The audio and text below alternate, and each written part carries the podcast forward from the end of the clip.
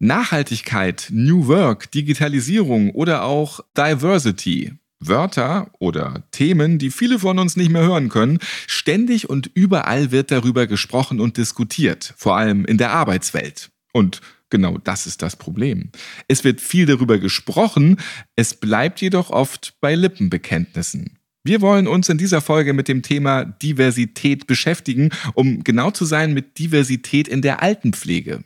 Der Umgang mit unterschiedlichen Geschlechterrollen spielt zunehmend eine Rolle in Pflegeeinrichtungen, sowohl bei den Bewohnerinnen und Bewohnern als auch bei den Beschäftigten. Ich bin Ralf Potzus und besuche heute ein ganz besonderes Seniorenzentrum in Berlin.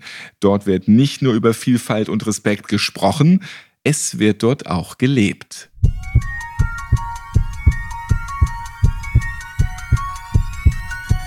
Herzschlag für ein gesundes Berufsleben der BGW-Podcast.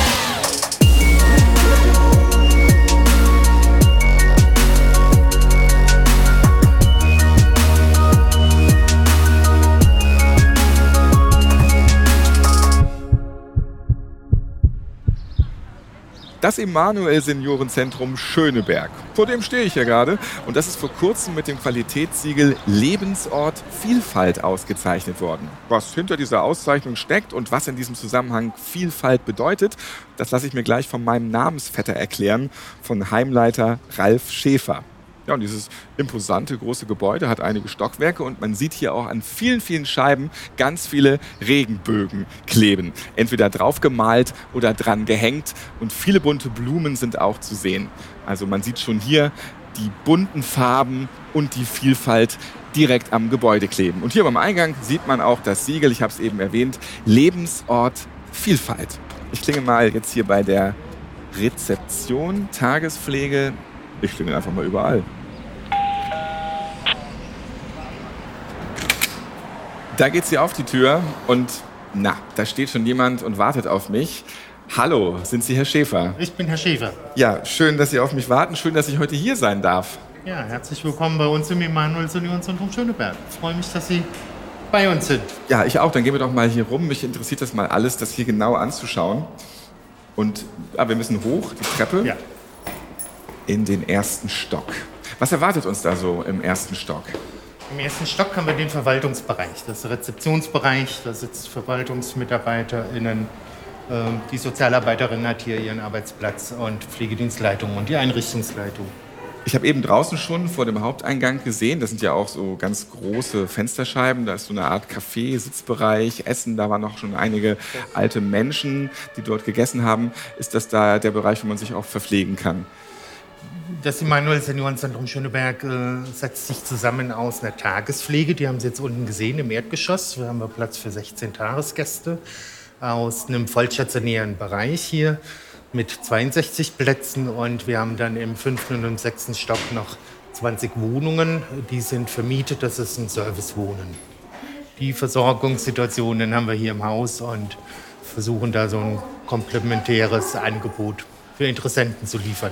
Ansonsten sieht das hier sehr neu bei euch aus. Also der Boden, der ist in so einem braunen ähm, Laminat äh, das gehalten. Ist ein Parkett. Sogar ein Parkett. Parkett.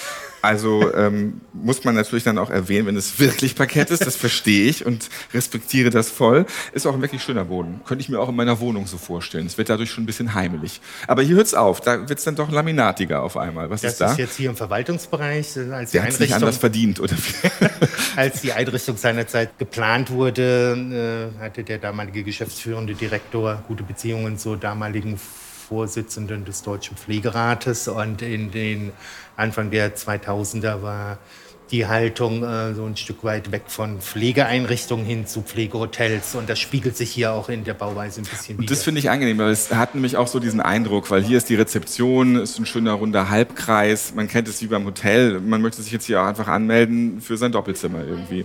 Hier macht es auch mit am meisten Sinn. Überall mal so schöne, schöne Fähnchen. Die Regenbögen sind hier allgegenwärtig, stecken hier sogar in der Pflanze. Ja, das ist jetzt im Verwaltungsbereich hier unten ein bisschen plakativer gestaltet, ist auf den Wohnetagen etwas dezenter gehalten. Also wir setzen aber überall im Haus kleine Farbakzente. Sehen Sie auch hier mit der Bordüre rund um den Empfangstresen. Oh ja, stimmt. Das habe ich noch gar nicht gesehen, aber jetzt, genau, es ist so dezent und dann aber doch auch wieder auffällig, wenn man es dann sieht. Ja, so schön.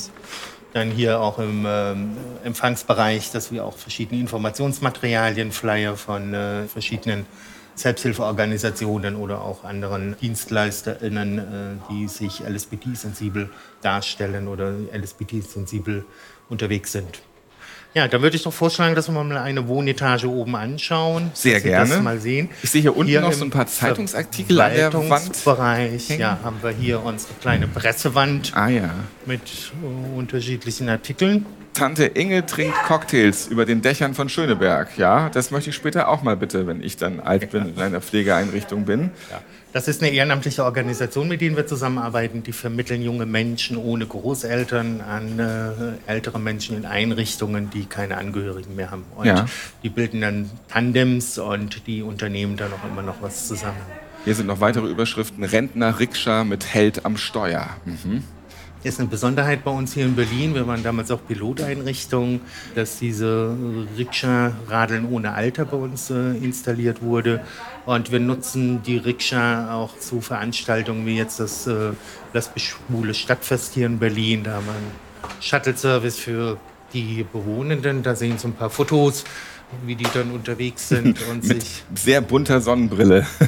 ja, sehr schön in verschiedenen Farben. Ja, und wir bieten es auch an für den CSD. Wer da Interesse hat, kann dann äh, mit der Rikscha sich dahin fahren lassen und teilnehmen. Und hier ist auch ein ganz langer, ausführlicher Artikel mit der Überschrift Die Lebenspartner. Ärgert Sie das ein bisschen, dass da auch nicht steht, die Lebenspartner und Lebenspartnerinnen oder dass da nicht gleich gegendert wird? Die üben noch die Zeitung. Ich glaube, heute würden wir es anders titulieren. Aber der Artikel ist von ist schon ein paar Jahre her und bezieht sich auf den Verein Tante Inge. Und da war das mit der genderneutralen Sprache noch nicht so geläufig. Und äh, mit dem Qualitätssiegel sind wir da auch ein bisschen sensibler geworden mit der Sprache. Wir versuchen da auch in unserem Sprachgebrauch uns ein bisschen anzupassen, offener zu formulieren, um ähm, im Gespräch, sei es jetzt Interessentengespräch, Aufnahmegespräch, schon zu signalisieren, dass wir da sensibel sind, auch für unterschiedliche Lebenskonzepte, die auch sexuelle Orientierung oder geschlechtliche Identität betreffen. Jetzt habe ich eben spontan diese Pressewand gesehen, aber Sie wollten mich gerade noch woanders hin begleiten. Ja, wenn wir hier auf dem Fahrstuhl warten, da hängt unser Zertifikat. Mhm. Bestandteil vom Zertifizierungsprozess ist auch ein Verhaltenskodex, den wir hier für die Einrichtung entwickelt haben, der einen nochmal sehr genau beschreibt, was wir hier erwarten, einmal von Mitarbeitenden, von unseren Bewohnenden, aber auch von Kooperationspartnern. Das heißt, auch unser Bäcker, der uns äh, einmal in der Woche hier beliefert, haben wir eine gewisse Erwartungshaltung, dass er sich an unsere Werte und an unsere Offenheit und äh, Diskriminierungsfreiheit in der Einrichtung hält. Und wie kommt es so an? Also zum Beispiel, wenn der Bäcker jetzt liefert, gab es da auch mal Unzufriedene, die gesagt haben, nö, ich möchte mein Ding weiter so machen, wie ich es auch immer mache. Ja, da geht es ja um, um Sensibilisieren äh, im Sprachgebrauch, Diskriminierungsfreiheit, freie Räume hier in der Einrichtung zu schaffen. Da gab es bisher keine Probleme. Dass der Kuchen mal nicht geschmeckt hat, das mag sein. Aber Hoffentlich hört der Bäcker äh, jetzt nicht zu. Er ist oder die Bäckerin. Ja. So, dann ähm, drücken wir hier mal den Fahrstuhl. Was ich Ihnen dann hier zeigen kann, ist einmal die, unsere Beschilderung, wo wir nochmal genderneutral. Da steht wirklich BewohnerInnenzimmer, genau. Und, und das habe ich tatsächlich vorher noch nie gesehen, und es ist auch wirklich gar kein Drama, das einfach so zu machen. Hier hängt ein Schild, wer mit dem Fahrstuhl fahren kann. Und dann sieht man Bilder, ein Strichmännchen, eine äh, Frau als Strichmännchen und ein diverses Strichmännchen einfach mit einem Sternchen nochmal versehen. Für alle anderen Geschlechter. Das war ein recht langer Abstimmungsprozess. Dass man das so ausdrückt. Äh, um das Piktogramm zu entwickeln, bis die verschiedenen Interessensgruppen dann damit einverstanden waren. Wir hatten anfänglich Mann, Frau und es gab dann mal eine Zeit lang, wo halb Mann, halb Frau äh, verwendet wurde, aber mhm. das sind Interessensverbände. Aber mit Sternchen versteht man das ja eigentlich auch wegen Gendern ja, schon. Da versteht man es eher.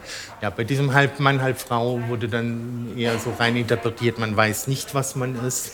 Und äh, dann hatten wir Mann, Frau, Mann mit Sternchen. Das war dann auch nicht ganz ähm, akzeptiert. Und wir haben uns dann mit den verschiedenen Interessensgruppen darauf verständigt, dass wir Mann, Frau, Frau mit Sternchen wählen. So versteht man es. Jetzt könnte man natürlich aber auch noch ein Piktogramm mit einem Rollstuhl machen und, und, und. Also es gibt ja noch zahlreiche weitere Möglichkeiten. Sind dann so die meisten zufrieden, dass es so abgebildet wird?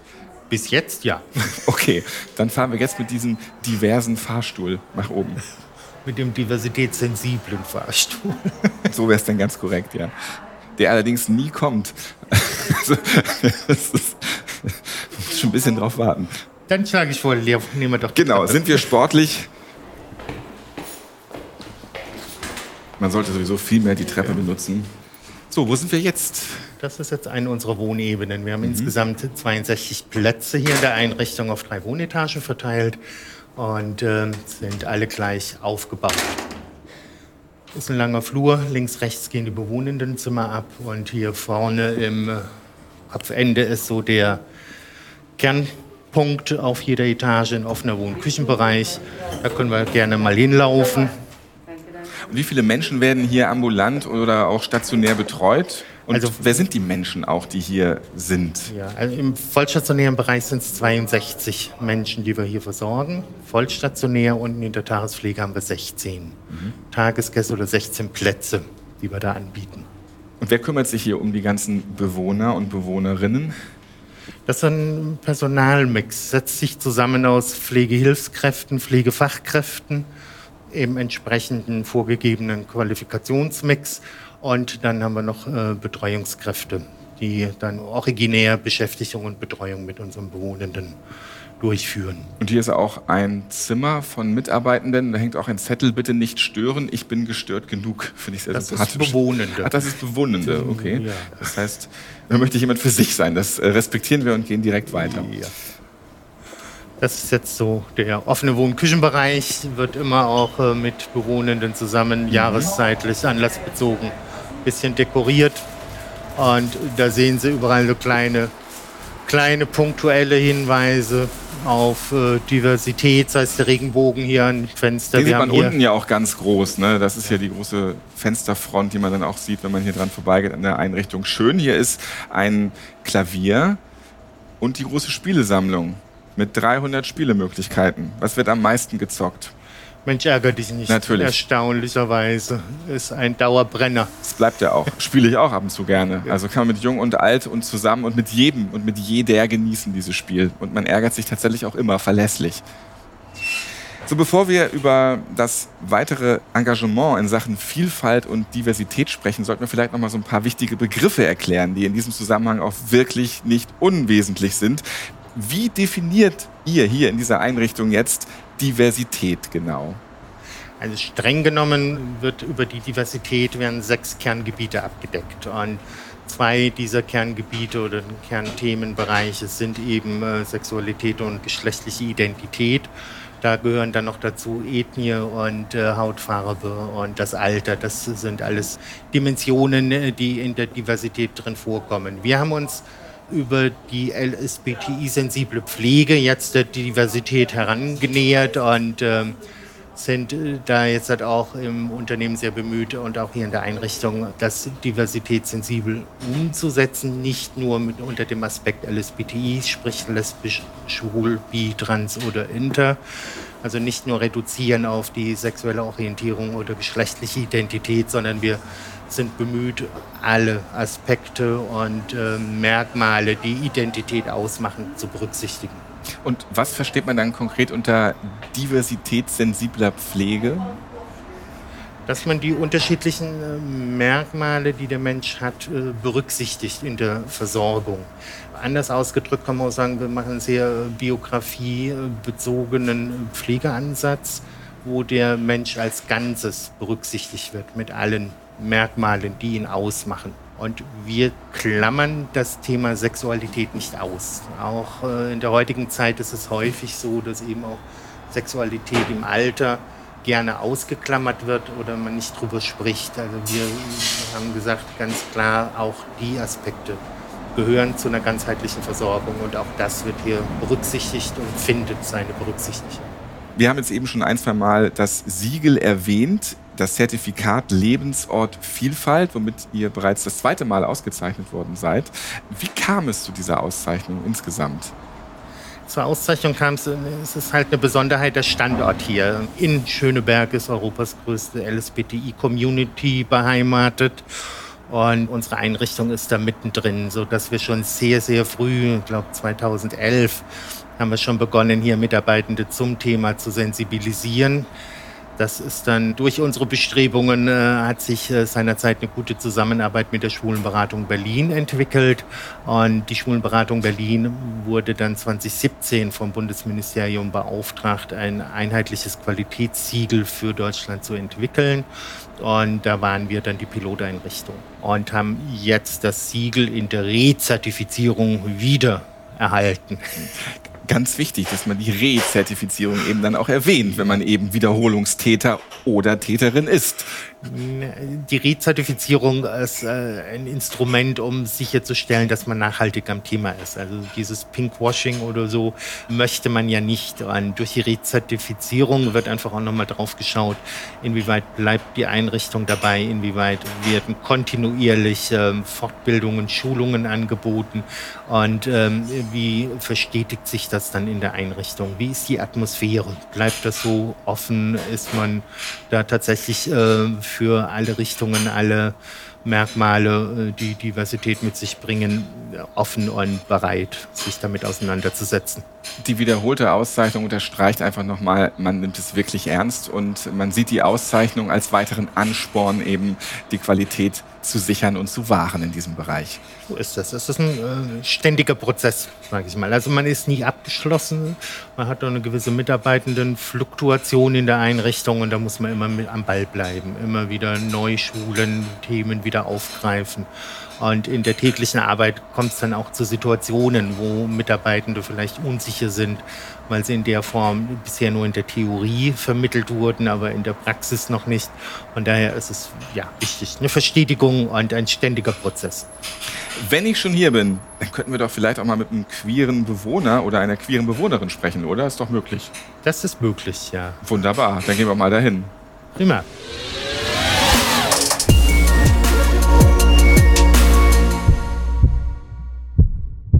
Jetzt sind wir bei Hans-Dieter Schröter im Zimmer angelangt. Hallo, ich grüße Sie, Herr Schröter. Ja, hallo.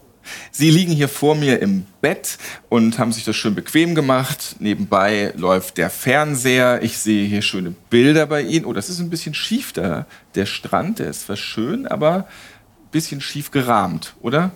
Das ist überhaupt nicht gerahmt, das ist ein Kalender. Achso, der Kalender daneben, der ist auch schön. Das ist ein, ein Transkalender, oder Herr Schäfer? Ja, ist ein Transkalender von Wiki Voyage aus München. Sie haben den Weg gewählt, ähm, sich nicht offen schwul zu zeigen. War das für Sie aber auch eine Belastung, dass Sie so eine Art Doppelleben geführt haben? Nur in Kreisen, wo es ging, sich zu zeigen? Ja, ein bisschen in die Richtung schon. Ich war ja auch äh, wirklich keine Kämpfernatur. Mir war das klar, ja, ich bin schwul und muss wirklich so leben. Aber jetzt dafür irgendwie zu kämpfen und stolz drauf zu sein oder so, das war nicht mein Ding. Gibt es aus Ihrer Sicht in unserer Gesellschaft noch Nachholbedarf, was dieses Thema angeht? Vor allem, ja, wenn es jetzt um ältere Generationen geht. Ja, das gibt es ganz sicher. Was würden Sie wünschen, was besser laufen sollte? Ich äh, würde mir eigentlich das wünschen, was inzwischen schon, schon auf dem Wege sozusagen ist, ja, dass die ganze Sexualität nicht so tabuisiert wird, sondern äh, jeder tatsächlich machen kann, was er will. Würden Sie sich für die jüngere Generation wünschen, dass sie sich nicht verstecken muss oder so eine Art Doppelleben führen muss? Ja, das würde ich mir sehr wünschen. Jetzt im Rückblick auf Ihr eigenes Leben, Finden Sie es ein bisschen schade, bereuen Sie es sogar, dass Sie vielleicht damals nicht mit Ihrem Freund Hand in Hand küssend draußen in aller Öffentlichkeit sein konnten? Mein Freund, der hätte sich aus Küssen nicht viel gemacht. das ist natürlich wieder ein anderes Thema. Ja. Was haben Sie denn als Tipp für alle anderen, die es jetzt betrifft, die lesbisch sind, schwul sind, mit Ihrer Erfahrung, die Sie in all den Jahren gemacht haben? Man soll wirklich so leben, wie man selbst es für richtig hält und sich um die anderen äh, überhaupt nicht großartig kümmern. sondern so frei wie möglich sein Leben versuchen zu leben, soweit es eben geht. Herr Schröter, dann wünsche ich Ihnen heute Abend beim Feierabendbierchen hier in der Einrichtung wieder eine schöne Zeit und überhaupt eine weitere schöne Zeit. Dass Sie zufrieden und glücklich sind. Dankeschön. Jetzt sind wir bei Dieter Plutzig im Zimmer. Schön, dass ich bei Ihnen sein darf. Ja, ja bitteschön. Ja, es ist schön eingerichtet. Ich sehe, Sie sind ein Teneriffa-Fan. Da gibt es jedenfalls eine DVD mit Teneriffa und der Jakobsweg. Alles, alles gemacht. Sind Sie früher den Jakobsweg gegangen? Ja. ja. Was haben Sie da mitgenommen? Ich bin sehr viel gewandert und so weiter, alles. Aber das, das war vielleicht zu viel. Zu viel, warum? Ja, weil die Fußsohlen, die Polyneuropathie habe ich. Aber vielleicht ist es auch so, wenn Sie es nicht gemacht hätten, dann würden Sie sich jetzt ärgern, dass Sie es nicht getan haben. Sicher. Jetzt sind wir hier, weil wir über das Thema ähm, Homosexualität reden mhm. wollen. Seit 1994 bis dahin stand Homosexualität in Deutschland unter Strafe. Wie haben Sie den Wandel in den Köpfen der Menschen über die Jahre miterlebt? Was sind da Ihre Erfahrungen? Ich habe ja eigentlich nichts draus gemacht. Ich habe immer gesagt, bei Männern muss man vorsichtig sein. Aber Frauen, die konnten zu, sagen wir mal, 85 Prozent konnten das ertragen. Und das haben Sie auch offen gelebt, ja. auch als es noch, ich sag mal, gefährlich war. Ja. Und was haben Sie dabei so erlebt, wenn Sie das offen zur Schau gestellt haben oder sich auch offen. Ja, früher muss man sich, ich weiß nicht, ob es noch 94 war, da muss man noch klingeln draußen am Lokal. Dann haben sie erstmal durchgeguckt, wer da steht. Warum wurde da geklingelt? Die wurden viel überfallen, die Schulenlokale. Einfach weil Menschen ja. das nicht akzeptiert haben. Ja. So wie heute in, in Oslo war das. Das ist auch überfallen worden, zwei Tote. Ne? Ja, haben Sie dann, wenn Sie in einem schwulen Lokal waren, äh, haben Sie da auch immer ein bisschen Angst gehabt oder haben Sie sich davon komplett gelöst? Ja. Ich habe mein Leben gelebt. Und wie waren so die Reaktionen, wenn Sie es immer offen gesagt haben gleich? Ich sage ja, bei, bei Männern muss man vorsichtig sein. Da habe ich dann meistens gelogen, ne? dass ich verheiratet bin oder so. Aber bei Frauen braucht man das nicht machen. Mhm. Das weiß ich. Was war denn die Konsequenz? Was war das Schlimmste, was Sie da erlebt haben? Die haben mich jetzt nicht bedroht oder sowas. Das war nicht.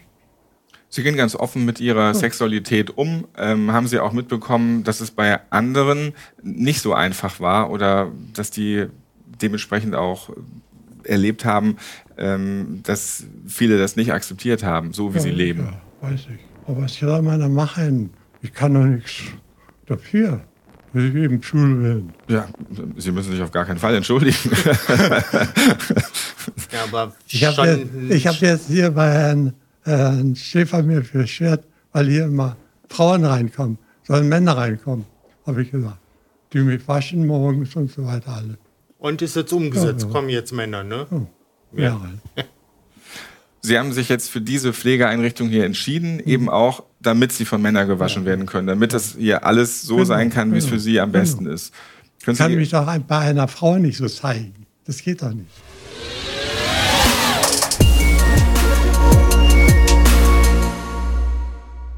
Jetzt sind wir im Büro von Ralf Schäfer und wir reden jetzt nochmal über Akzeptanz. Wie wichtig sind Orte der Akzeptanz, wie zum Beispiel eben hier diese Pflegeeinrichtung, gerade auch im Alter und eben auch gerade für Pflegebedürftige? Die sind sehr wichtig, wenn man bedenkt, dass äh, die Menschen, die jetzt zu uns kommen, die Altersgeneration hat, wie wir es ja eben im Interview oben oder bei den Bewohnenden gehört haben, Erfahrungen mit Ausgrenzung, mit äh, Diskriminierung, mit Pathologisierung. Und da ist es ganz wichtig, dass äh, die Menschen im Alter jetzt nicht nochmal den ganzen ausgesetzt werden, sondern dass sie hier geschützte Lebensräume haben, wo sie diskriminierungsfrei ihren Lebensabend verbringen können und ähm, nicht in Angst leben müssen, wieder verfolgt zu werden, wieder angegriffen zu werden. Von daher ist es ganz wichtig, dass es solche Orte gibt und ähm, wichtig ist, dass die Mitarbeitenden da sensibilisiert sind und ein Auge drauf haben, um da gleich einzugreifen, wenn irgendwelche Vorfälle wären. Und was können denn Einrichtungen wie hier das Seniorenzentrum in Schöneberg dazu beitragen, dass das gelingt? Einrichtungen äh, müssen sich der Problematik bewusst werden. Die müssen, äh, wenn sie biografisch arbeiten, auch die äh, Biografie und die besonderen Konstellationen von LSBTI-Menschen Kenntnis darüber haben und sich damit auseinandersetzen. Nur so schafft man dann auch tatsächlich solche sicheren Räume für ältere LSBTI in Pflegeheimen.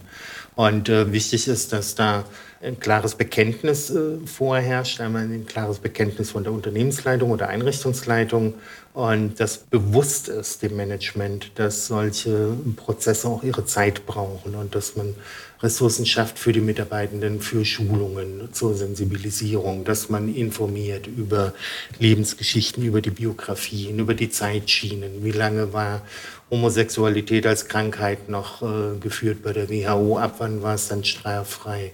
Und dass da Mitarbeitende Kenntnis drüber haben und ganz bewusst äh, das Thema ansprechen, sichtbar machen. Das ist ganz wichtig und da können Einrichtungen in der vollstationären Pflege ihren Anteil mitleisten. Und wie schaut es mit Führungskräften speziell aus und auch mit den Beschäftigten? Welchen Beitrag können die leisten? Ja, Führungskräfte, wie ich gerade sagte, es muss ein klares Bekenntnis sein von der Unternehmensleitung oder von den Geschäftsführenden, dass sie sich sensibilisieren und sich äh, auch bewusst sind, dass das auch mit Zeitressourcen verbunden ist. Mitarbeitende können sich äh, daran beteiligen, dass sie offen sind, dass sie sich darauf einlassen. Und wir haben das in den Schulungen gemerkt. Das Thema ist natürlich mit Vorbehalten belastet. Das sind Ängste dahinter. Und das ist ganz wichtig, dass Mitarbeitende sich dessen bewusst werden und äh, auch darüber sprechen. Aus dem Grund bevorzugen wir auch Fortbildungen, Weiterbildungen, Schulungen im Präsenzformat, sodass äh, viele zusammenkommen und über ihre Ängste und Vorbehalte offen sprechen können und äh, man dann gemeinsam einen Weg findet, wie wir LSBTI sensibel pflegen können. In Pflegeberufen spielen Nähe, aber auch Berührung eine sehr große Rolle. Wir haben es ja auch eben gehört, dass der Herr Plutzig sich nicht gerne von Frauen anfassen mag. Wie kann hier der richtige und vor allem angemessene Umgang mit queeren Menschen gut gelingen?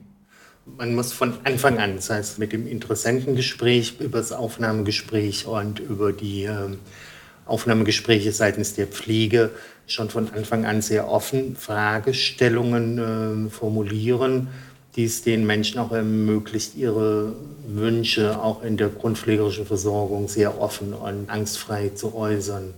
Und es ist wichtig, dass Vertrauen aufgebaut wird. Und ähm, wenn wir Informationen bekommen, wie die Pflege stattfinden soll, dass das auch ins Team weitergetragen wird und in die Umsetzung kommt.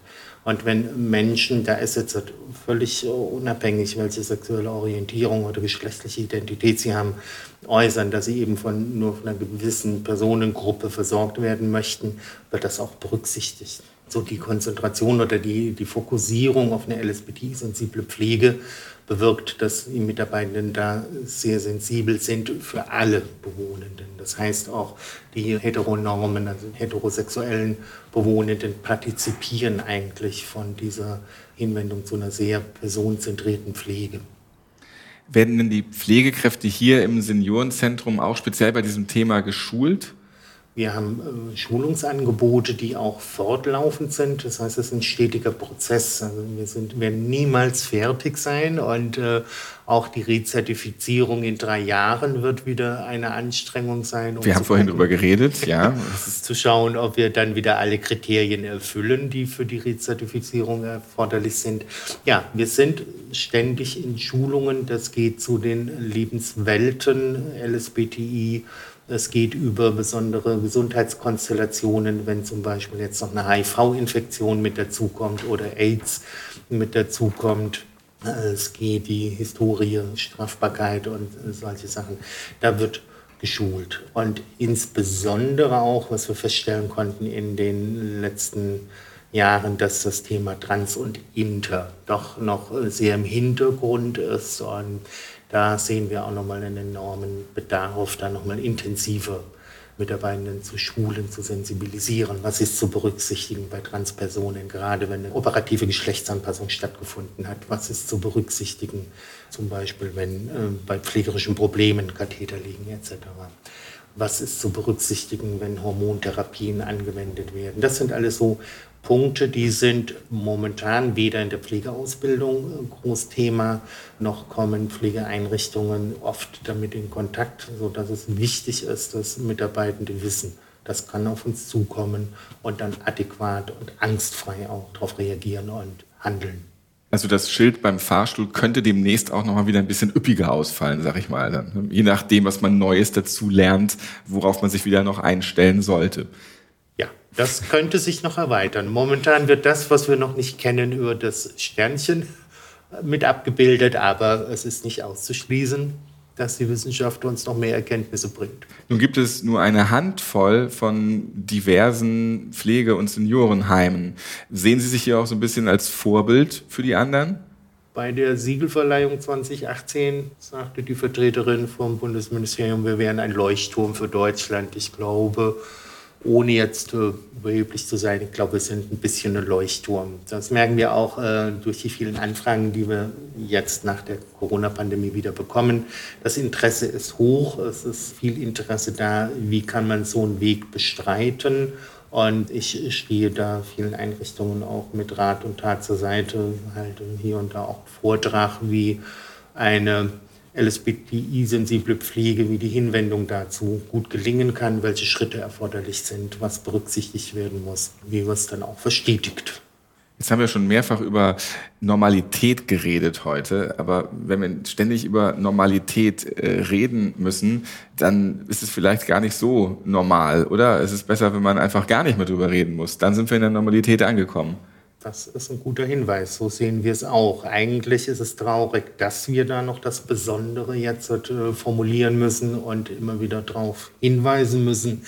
Ziel ist es eigentlich, dass es irgendwann äh, eine völlig normale Situation ist, dass man auch die Dimensionen LSBTI oder sonstige Diversitätsmerkmale automatisch mitdenkt und sie nicht ausschließt. Es begann bei meinem Besuch mit einer großen Regenbogenflagge am Eingang und äh, bunte Bilder und Blumen an der Fensterscheibe. Und das hat sich transportiert hier in der gesamten Pflegeeinrichtung. Hier sind alle sehr bunt drauf und hier ist alles ganz normal und das sollte auch so sein. Schöne Einblicke habe ich hier bekommen und äh, danke, dass ich mir diese Einrichtung genau anschauen durfte, auch mit Menschen sprechen konnte, die hier ihren Lebensabend verbringen. Vielen Dank für diese Eindrücke, die ich gewinnen konnte und ich nehme auch wieder einiges mit, was ich hier gesehen habe. Also es ist nur so ein plakatives Toilettenschild gewesen, aber ähm, es bewegt einfach so viel und man kann das überall einfach in der Gesellschaft abbilden. Es tut niemandem weh, wenn da noch ein Piktogramm mit einem Sternchen dran ist. Ja. Ich freue mich, dass Sie bei uns waren, dass Sie Interesse hatten, uns kennenzulernen und ein bisschen was berichten über unsere Bestrebungen hin zu einer LSBT-sensiblen Pflege. Wenn Sie mehr über das Emanuel Seniorenzentrum Schöneberg und auch das Thema Diversität erfahren wollen, dann schauen Sie gerne mal in den Shownotes dieser Podcast-Folge vorbei. Da finden Sie auch die Links dazu. Die BGW, die beschäftigt sich übrigens auch immer wieder mit dem Thema Diversity in Folge 36 von Herzschlag für ein gesundes Berufsleben. Da haben zum Beispiel über das interkulturelle Team gesprochen, also die Integration, also die Integration ausländischer Fachkräfte in der Pflege. Ja, und diese Folge und auch alle anderen Folgen mit Infos finden Sie auf der Webseite der BGW www.bgw-online.de slash podcast. Bis zum nächsten Mal. Bleiben Sie gesund.